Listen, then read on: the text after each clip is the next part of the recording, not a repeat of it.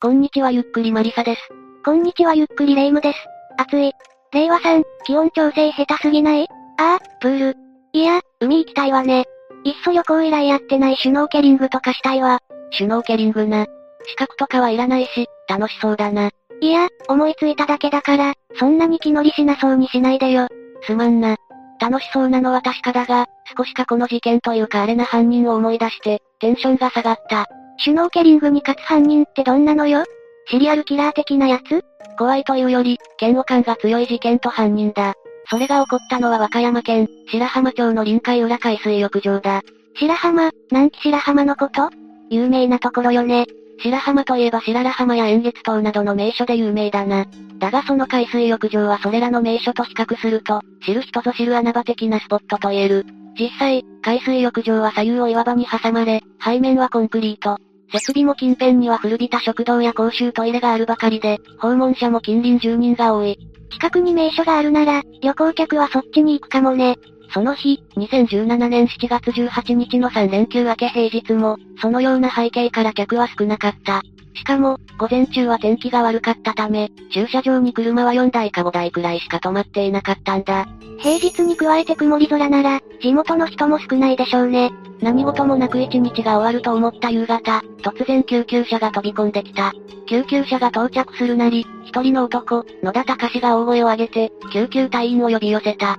それで他の訪問客や、施設の従業員たちが事態に気がつき、野田が呼ぶ方向へと足を向けた。彼らが見たのは岩場の影に女性が引き上げられ、街から委託されている監視員が必死に人工呼吸をしているところだった。ピクリとも動かないその女性は野田の妻である志保さん。奥さんが溺れたのね。でも旦那さんは手遅れになる前、監視員とかに助けを求めなかったの？野田によると彼女はシュノーケルを楽しんでいたが、野田がトイレに行って戻ってきたら溺れていたとのことだった。余暇の最中に起こった悲劇に動転した様子の野田は、泣きながら大声で志保さんの名前を呼び続けていたという。楽しいレジャーが最悪だわ。また翌日になり、病院に搬送されても志保さんの意識は戻らない。続々と志保さんの家族が病院に訪れる中、野田は志保さんの顔を綺麗だよ、綺麗だよと言いながら触れていたそうだ。だが志保さんの意識は戻らず、事故から2日後に亡くなってしまった。旦那さんも相当辛いでしょうね。犯人がいないから、必要以上に自分を責めてしまうかもしれないわ。この一件、この瞬間だけを切り取るのならば、悲劇の事故に見えるのかもしれない。だが、過去から一連の流れを知る、志保さんの親族全員が違和感を抱いていた。この疑念はどうにも消えず、彼らは警察に相談し、事故として扱われていた本件が再度洗い直された。いやいや、遺族はそう思うでしょうけど、何も出ない。だが、調べて出てきたのは志保さんの死に関する不審な点だ。は？まず一つ目はありえない遺体の状況。和歌山県警によって志保さんを司法解剖したところ、彼女の肺などから大量の砂が出てきた。プールで溺れて砂を飲み込んだら変だけど、海でしょ？何が変なの？大量の砂、というのが得意なことらしい。複数の専門家によると、ここまでの砂は大津波の被害にでも合わない限り、飲み込むことはありえないらしい。またそのような遺体の状態と、現場、そして志保さんのスキルを照らし合わせると違和感がある。というと実は現場の臨海浦海水浴場は、子供連れが楽しむような浅瀬で危険は少ない。加えて志保さんはスキューバダイビングのライセンスを保持するシュノーケリングの上級者。このような場所で溺れ、砂を飲むような大パニックを起こすのだろうか？シュノーケリングって、泳げない人でも楽しめるのが売りだものね。そもそも溺れない浅瀬で、水泳達者な人がシュノーケリングで溺れるというのは奇妙だわ。二つ目は多額の保険金。実は野田は自分を受取人とする生命保険を志保さんにかけている。いくらぐらい？非常に高額なものを2社で合計5000万円。野田の収入から見るに、日々の支払いだけでも辛い契約だ。これと日頃の金遣いの荒さもあってか、野田の貯金残高は数万円程度だったという。うーん、逆張りだけれど、5000万円以上の保険金をかける夫婦も、スーパー程度いるわよ。さらに妙なことはこの契約が、事故が起こる数ヶ月前に結ばれたことだ。いやいや、そうなると話が変わるわ。さすがに露骨すぎて、絶対疑うわよ。ああ、これら3つの点で警察は本件を事故ではなく、殺人事件と睨み野田をマークした。野田本人もそのことに気がついていたのか、事故からしばらくの間、保険金請求の手続きをしなかった。だがとうとうこらえきれなくなったのか、事故から5ヶ月後に保険金支払いのための資料請求を行った。それで県警はタイミングを合わせるように、別件逮捕に踏み切った。請求自体は罪ではないけど、別に犯罪を犯していたのね。ああ、野田は事件当時に勤めていた、ペット用品販売会社から商品を盗むなどを行っていた。それで、2017年12月から翌年3月にかけて、窃盗や窃盗未遂の容疑で逮捕したんだ。野田は窃盗などについては認めていたが、当時は殺人容疑に関しては完全黙秘を貫いていた。この感じだと凶器とか目撃者もいないから、裁判は難しそうね。決定的なものがあれば当初事故扱いはしなかったろうし。だが、県警は遺体や現場の状況から、事故の可能性はないとした。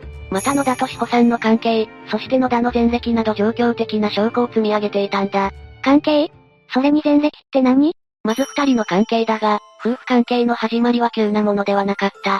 二人はペットケア専門学校で知り合い、その時から交際が始まったため、交際期間は8年と長期。また結婚してからは3年と、10年以上もの付き合いをしていた。電撃結婚、でも結婚したら冷めましたって感じではないのね。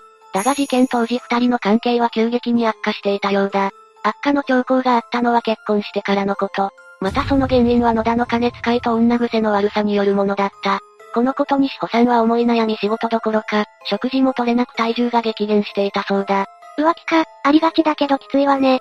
相手はどんな人だったの？妻を尻目に野田が入れ上げていたのが、2016年の11月から付き合い始めた北新地のキャバクラ場だ。野田は別件逮捕された際、ホステスの送り迎えをする運転手の仕事もしていたが、それはこのキャバクラ場の紹介だった。奥さんは相手のこと知らなかったの？それとも半ば知って放置？当初は知らなかったが、この付き合いに関しては志保さんも徐々に把握していった。違和感を感じ出したのは2017年1月頃からで、きっかけは野田の出張外泊が多くなり出したことだ。違和感を感じていた中、志保さんは6月に1枚のプリクラを見つける。そこには野田が、他の女性と恋人のように一緒に写っていた。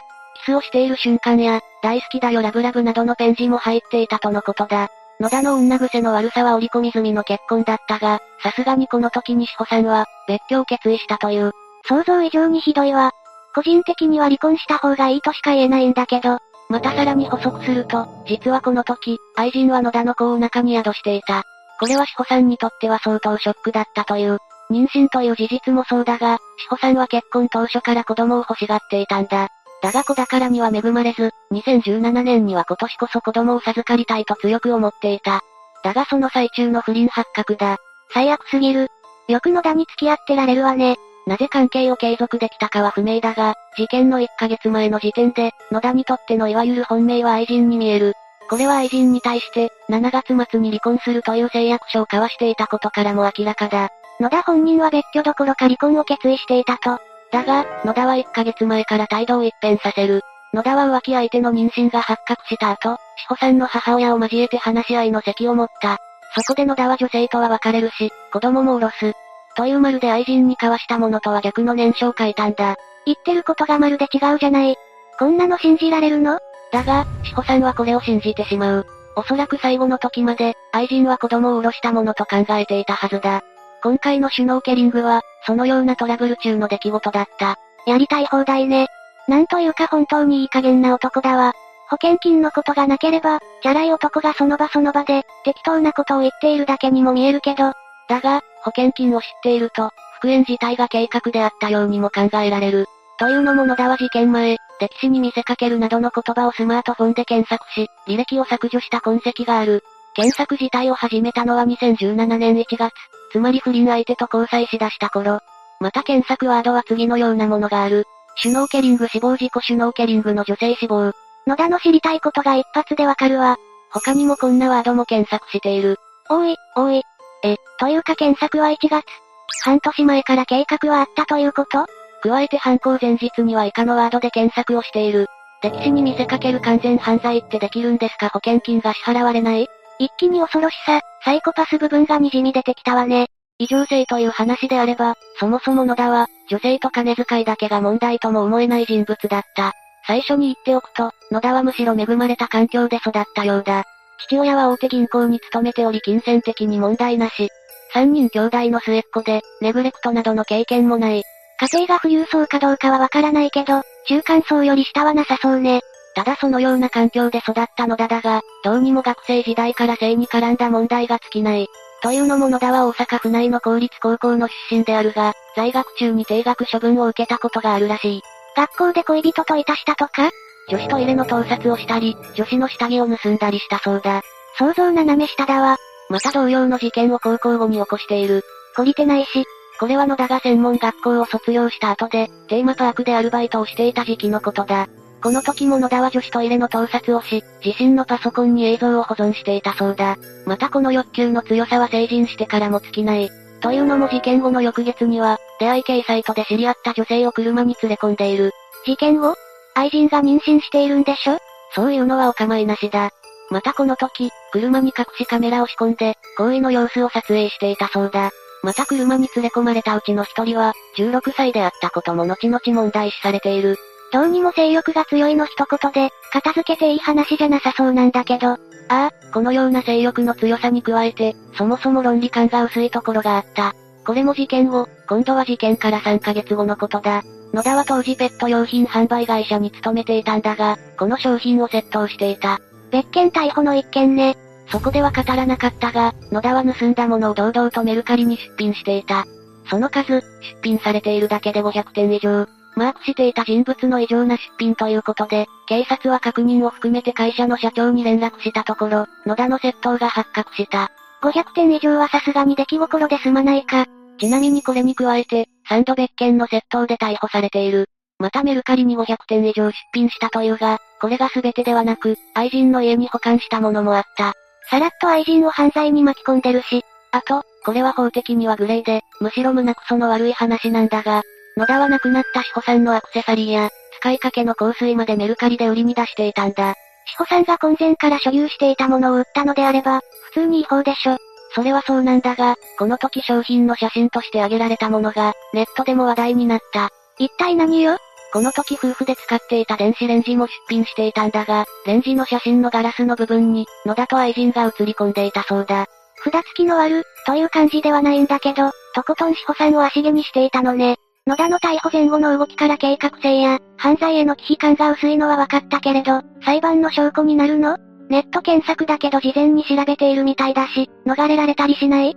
大丈夫なの？本事件において、野田の事件前後の動きは不審極まるものだ。一方で霊夢の言う通り、直接的な証拠はなく、状況的な積み重ねだけというのが不安な部分だった。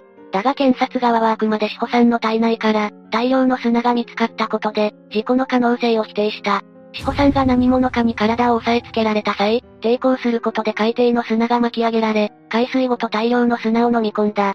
検察側は複数の専門家を交え、そう主張したんだ。